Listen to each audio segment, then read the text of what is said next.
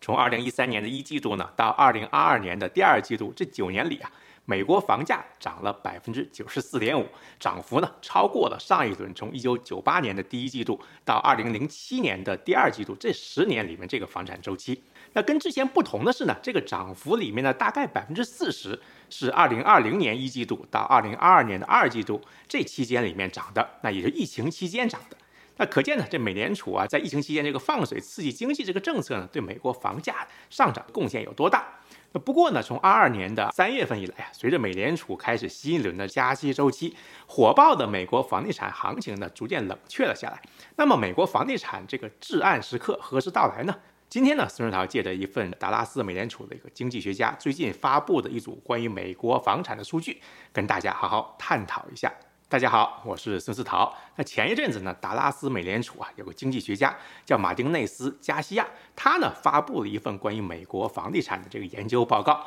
那这份报告里面呢，他假设了美国房价下跌百分之十五到百分之二十的情况下。对美国经济产生这个连锁反应。首先呢，我们看一下他做的这个美国房地产繁荣指数图啊。那这张图里面呢，结合了房价租金比，就绿色这条线，还有房价收入比，就红色这条线，还有真实房价，就蓝色这条线。截止到二零二二年二季度呢，这四十年里面的走势。那这张图的 Y 轴呢，就百分之九十五啊，是一个置信度阀值。那简单说呢，就是到达这个数值，就说明有百分之九十五的置信度，证明这种情况呢是反常的且不可持续的。因为统计时间这个跨度很大呀，所以呢，我们很清楚的可以在这张图上看到这个本轮房地产周期呢，跟上一轮这个美国房地产周期之间的对比。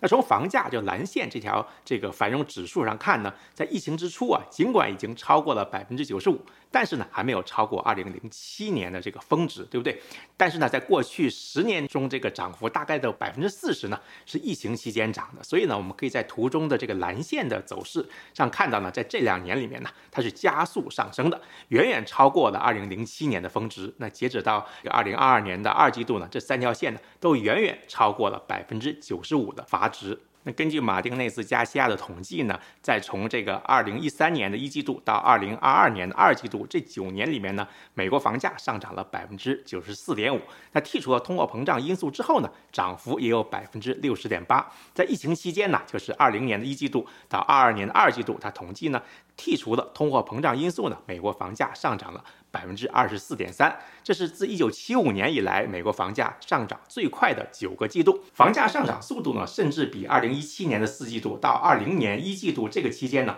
快了四倍。那看完马丁内斯加西亚这个美国房价繁荣指数图之后呢？我首先想到的啊就是这个非理性繁荣这几个字。那美国标准普尔五百指数呢，曾经啊，在上个世纪的这一九九四年到一九九六年上涨了百分之六十，涨幅呢创下当时这个四十年来中的最高。那一九九六年年底啊，这个美联储前主席格林斯潘呢，在一次讲演里面形容当时股市的繁荣呢，脱离了基本面，是建立在投机基础之上的泡沫。只不过呀，当时这个美国股市的泡沫呢，又持续了好长时间，经历了一九九七年亚洲金融危机啊，一直到二零零零年的网络泡沫之后呢，才最终的爆掉。二零一三年诺贝尔经济学奖得主罗伯特希勒，那 Robert Shiller，也就是那个创立美国凯斯希勒房价指数的那个知名教授呢，他在二零零零年的时候啊，出版了一本书，叫做《非理性繁荣》。他在里面呢，详细的解释了非理性繁荣现象，还有这个房地产泡沫是如何产生的。